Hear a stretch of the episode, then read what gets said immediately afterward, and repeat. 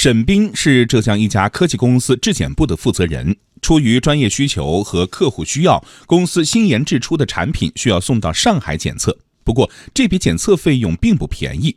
在为难之际，沈斌发现自己手中的科技创新券可以在上海使用。经济之声系列报道：长三角的新故事。今天请听一体化的长三角更新了。采自央广记者刘倩茹。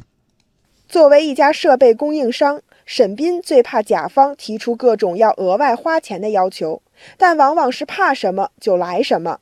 这天，有客户给他出了道难题。我们做了一款关于轨道交通上使用的一个产品，那么客户需要我们出具一个有资质的第三方报告，那么当时费用比较贵，大概五万左右，那么我们一直犹豫不决。五万元对于初创企业来说是笔不小的成本。这时，有朋友提醒：“你们公司不是有科技创新券吗？”一语点醒梦中人，在长三角地区，只要拥有一张科技创新券，企业在购买技术成果、科技服务时，可以拿它兑换好几万元的现金补助。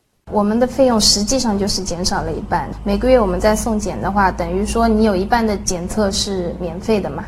用科技创新券帮助企业多搞研发、少花钱，这个好政策是2018年由苏州、上海两地率先推出，且两地通用。不久，浙江德清、江苏昆山等城市纷纷跟进。这样的机制创新，在长三角一体化后还真是不少。比如，区域打造了大型科学仪器设备共享网，上线了26万多台金额超过30万元的大型科学仪器。企业以前必须购买的死贵死贵的科研设备，现在能共享的就都不需要买了。上海光源副研究员杨春明对这一点深有感受。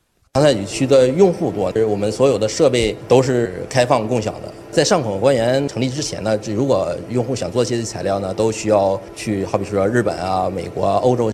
借助一体化带来的资源要素流动，长三角的科技型企业开始尝试新的发展模式。在上海建国际业务总部，在浙江推阅读相关业务，在江苏布局图像和机器人相关业务。科大讯飞董事长刘庆峰对这样的谋篇布局非常满意。目前，借助长三角一体化，科大讯飞的智能业务迅猛发展。人工智能的率先应用是至关重要的，而试验后能够在长三角地区规模推广，很快就可以在全国乃至全球去推广。我们看到了长三角地区蓬勃发展的创业生态，我们相信长三角一定能够打造中国乃至全球具有话语权和影响力的人工智能产业集群。上海宝龙汽车科技股份有限公司位于上海松江，这里生产的轮胎胎压检测系统在国内市场的占有率已经达到了四分之一。随着业务量的增大，总经理张祖秋也在长三角多处布点，既降低企业运营成本，又产生集群效应。距离上海不要太远，同时呢，当然我们也希望它的产业环境各方面是比较成熟的，啊，所以经过一些呃考察跟选择啊，那我们就选择了呃安徽省啊宣城市的下属的这个宁国市。张祖秋的选择是明智的。通过 G 六零科创走廊，宣城已经和上海、杭州等城市连接了起来。事实上，目前在 G 六零科创走廊注册的企业已经超过七万家，九座城市的交互投资总额突破六千亿元。人工智能、新材料、机器人、新能源等多个新兴产业联盟相继成立。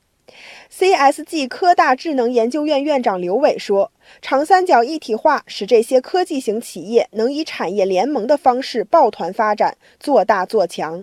智能制造的行业客户里面，任何一家企业都不太可能拥有所有的能力。那么它的电机的生产呢，可能是在苏州；软件的调试呢，在上海；那么还有一些其他相关的这个设备的生产呢，可能是在浙江的湖州。我们能共同完成这个产品的制造。”对内带动整个长江经济带稳步发展，对外辐射亚太地区乃至全球。